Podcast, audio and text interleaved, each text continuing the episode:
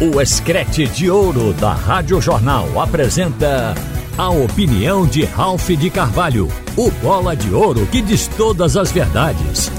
Ralph de Carvalho!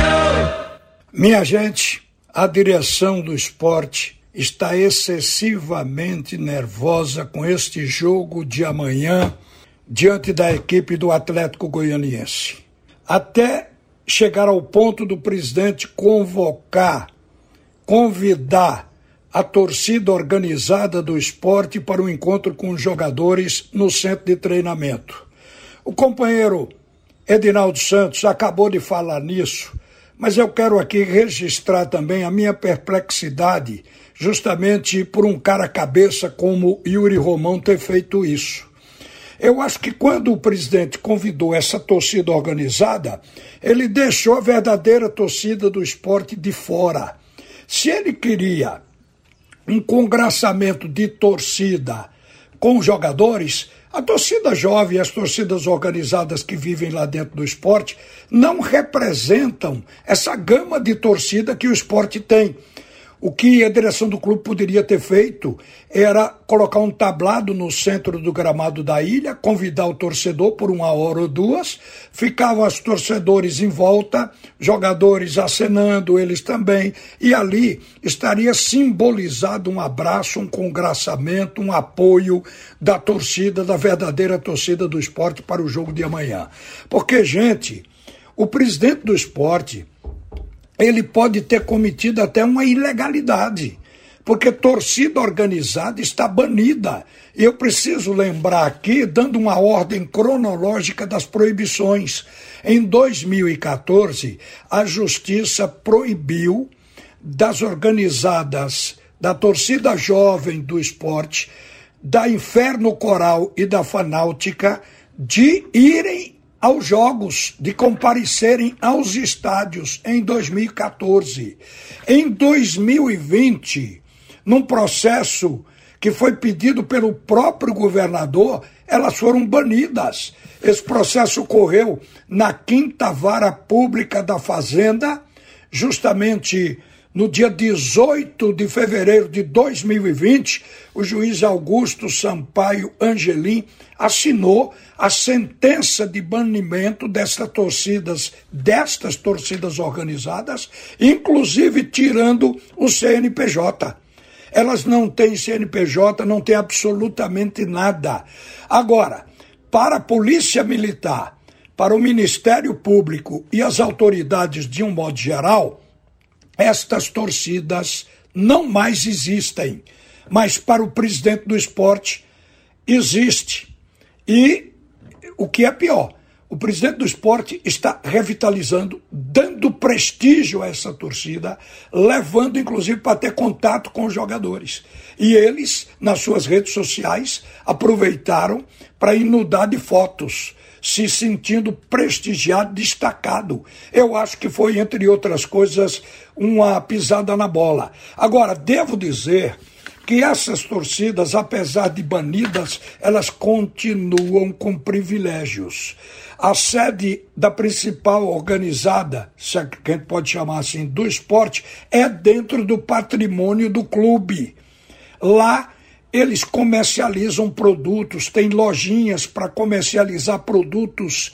E o que é mais incrível e que gera maior perplexidade, estas torcidas organizadas têm um local privilegiado para elas dentro do estádio. Você vê que ninguém está respeitando a decisão da justiça. O torcedor primeiro foi proibido de, de ir, depois foi proibido de tudo porque esse chamado torcedor de torcida organizada, porque elas, as organizadas, foram banidas. Então, o presidente passou por cima de tudo isso. Essas torcidas, elas, entre outras coisas, têm algumas até cota de ingressos doados pelo próprio clube. É uma contramão. Por isso é que eu digo que talvez o convite do presidente tenha sido uma ilegalidade.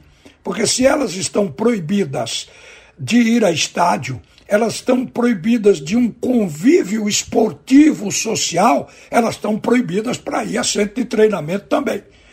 E outra coisa, a sentença judicial ela foi transitada em julgado. Isso quer dizer que tem força de lei o que a Justiça de Pernambuco decidiu.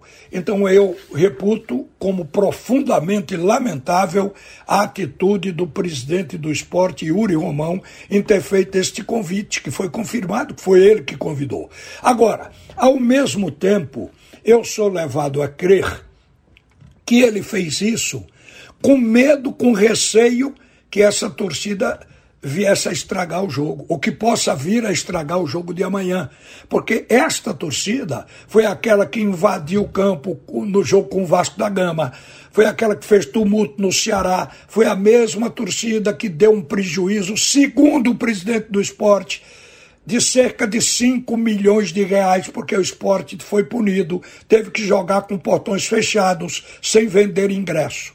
Então, esta torcida está sendo prestigiada pelo presidente. Mas ele chamou, talvez, para que ela tenha um compromisso com os jogadores, com o clube, para amanhã não perturbar o esporte, não vaiar, não desestabilizar o time, porque conforme nós mostramos ontem, e eu falei aqui no comentário, os jogadores do Atlético Goianiense acham que se endurecerem o jogo e passar o tempo a torcida vai ficar desesperada, nervosa e começa a vaiar o time e vai desestabilizar o time do esporte, o que facilita o caminho para uma vitória do Atlético de Goiás.